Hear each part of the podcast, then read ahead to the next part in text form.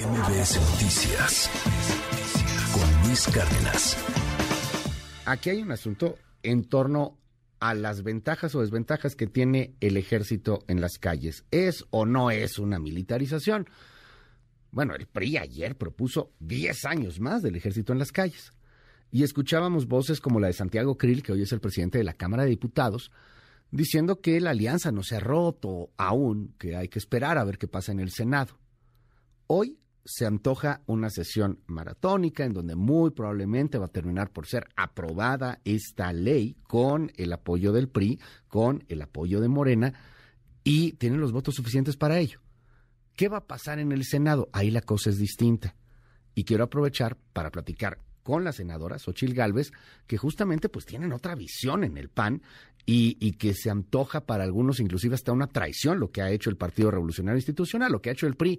Xochil, senadora, gracias por tomarme la comunicación. ¿Cómo estás? Buen día. Buen día, Luis. Qué gusto saludarte a ti y a todo el auditorio. Digo, el gobernador de Oaxaca no te quiso contestar, obviamente. Creo que no. Pero creo que el tema fundamental es por qué se ve esta discusión de bote pronto. Primero, el ejército no se está regresando a los cuarteles, no estamos en 2024. Nosotros lo que hemos sostenido es que esta estrategia de seguridad no ha funcionado. Tenemos, como dijera, tres sexenios con el ejército en la calle y los resultados de seguridad no cambian y que el general secretario no se empiece a quejar de los que opinamos distintos a él. Él está acostumbrado al autoritarismo, nosotros estamos acostumbrados al debate. Entonces, ni tenemos intereses personales, ni mezquinos, ni mucho menos. Simplemente lo que decimos es revisemos la estrategia de seguridad. Nosotros hemos insistido en que con esa estrategia no vamos a ir a un lado.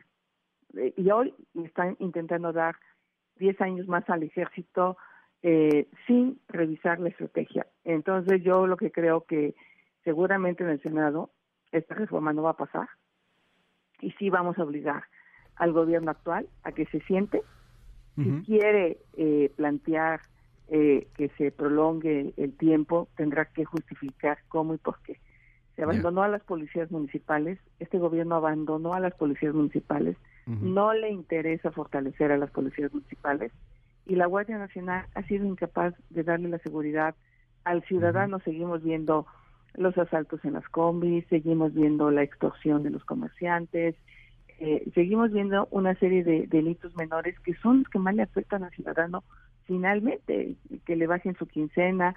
Eh, entonces, eh, lo que yo diría es, lo que está pasando es una coyuntura donde Alito, pues seguramente, dada su situación jurídica, eh, qué casualidad que el martes del jaguar se acabó, eh, eh, qué casualidad que en este momento ya Morena no habla mal de Alito, ¿no? Cuando hace un mes en el Senado era una cosa tremenda el ataque hacia Alito. Entonces parece que Morena y esta ala del PRI pues lo que están ahorita buscando es salvar una coyuntura y yo creo que nosotros no debemos de caer en ese juego. Dime, dime algo, Xochitl, eh, y además como aspirante a ser jefa de gobierno en la Ciudad de México, por ejemplo, eh, hoy la alianza está rota, ¿qué, qué, puede pasar en, en, este asunto? Hay, quien está acusando esto de, de una traición, o sea, ¿tiene, ¿tiene futuro esto? Porque ciertamente hay quien dice, pues si ya saben cómo son, ¿para qué se juntan con ellos? A ver, yo primero sí quiero decir que Alito no es el PRI, ¿no?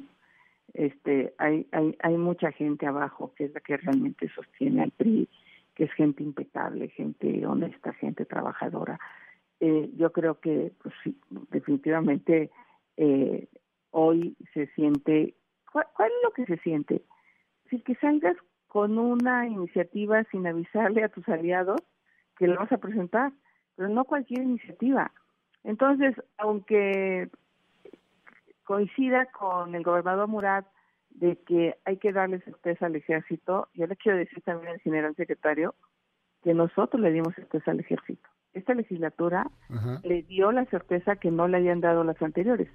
Y justamente los hoy que están en Morena son los que votaron en contra Manuel Bartlett, Mario Delgado, Jacob Polemski. Ellos votaron en contra de la ley de seguridad eh, eh, donde pretendían pues darle certeza al ejército en 2017.